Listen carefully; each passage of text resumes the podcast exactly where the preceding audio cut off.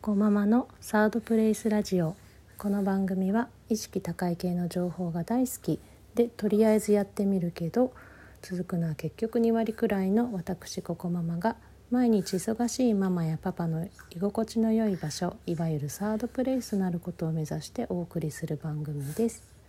はいえーとおはようございます。えー、今日のテーマはですね仕事はギブアンドテイクというテーマでお送りしたいと思います。えっと最近よく思うのが、まあ、仕事って一人じゃできないなということですね。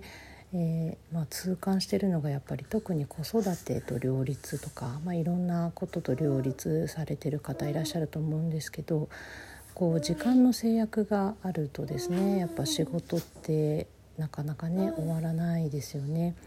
じゃあどうするかって言ったらやっぱ誰かに助けを求めるってことになるとは思うんですけど、まあ、そこで仕事はギブアンドテイクというところなんですが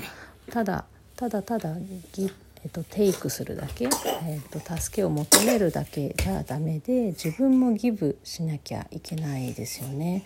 じゃあ自分はどうやってギブするのかってところなんですけど、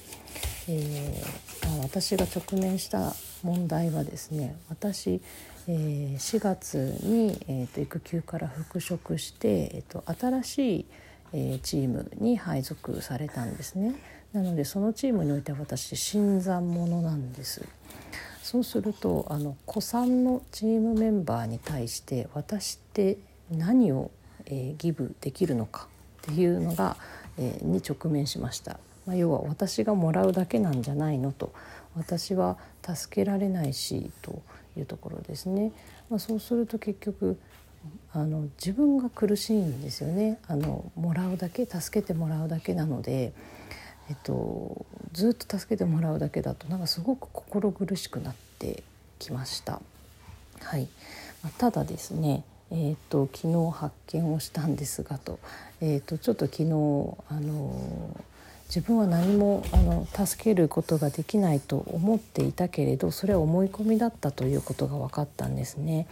えー、何かっていうと,、えーと、もちろんその新参者としてあの子さんのメンバーに対して何かを教えてあげるとかそういうことはできないんですけどただ他にもできることいっぱいあるということに気がついたんですね。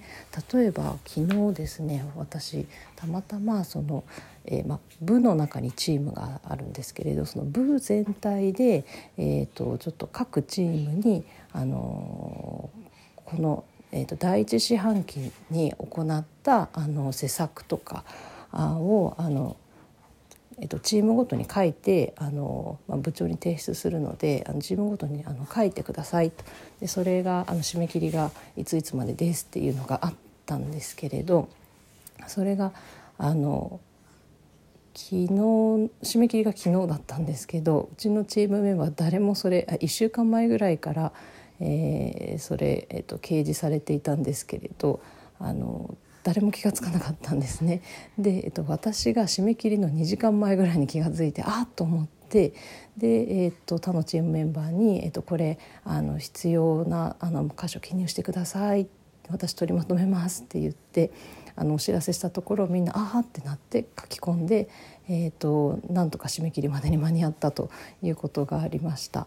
えーとこれってあの要は新参者か子さんかってあんま関係ないことだけど、えっと、みんなが助かることだったというところですね。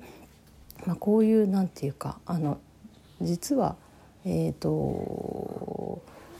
自分は何もできないと思っても意外とあの同じチームメンバーを助けられることっていろいろあるなというふうに思いまして。何ていうか自分を過小評価せずにですね意外とギブできることあるんじゃないのというふうに考えれば、